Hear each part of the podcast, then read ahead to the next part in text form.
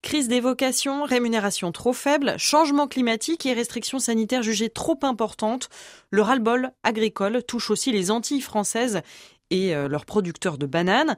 La Guadeloupe et la Martinique espèrent envoyer cette année autour de 200 000 tonnes de ce fruit vers la métropole et le reste de l'Europe. Un retour à une production normale après une saison 2022-2023 lors de laquelle une série de tempêtes et d'aléas climatiques, mais aussi un champignon ont fait chuter la production à 185 000 tonnes. Ce champignon dont je vous parlais provoque une maladie, la cercosporiose noire, qui est le cauchemar des 500 producteurs français de bananes, car elle fait baisser rendements et donc les revenus des agriculteurs.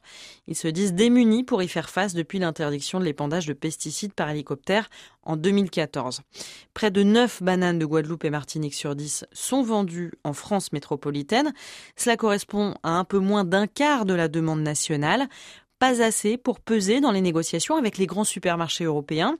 La caisse de 18,5 kg payée autour de 15 euros l'an dernier devrait perdre 1 euro en 2024. Et parmi les arguments utilisés par la grande distribution lors des négociations, on trouve la baisse du prix des transports transatlantiques et de celui des emballages ces derniers mois, des frais qui sont assumés par la filière banane. Autre élément d'explication également, l'évolution du taux de change euro-dollar qui a rendu les bananes d'Équateur ou encore du Costa Rica un peu moins chères. Sauf que les producteurs français, eux, ne s'y retrouvent pas. Ils s'estiment pénalisés par rapport à leurs concurrents internationaux qui produisent plus, à moindre prix et sans être soumis aux mêmes normes qu'eux.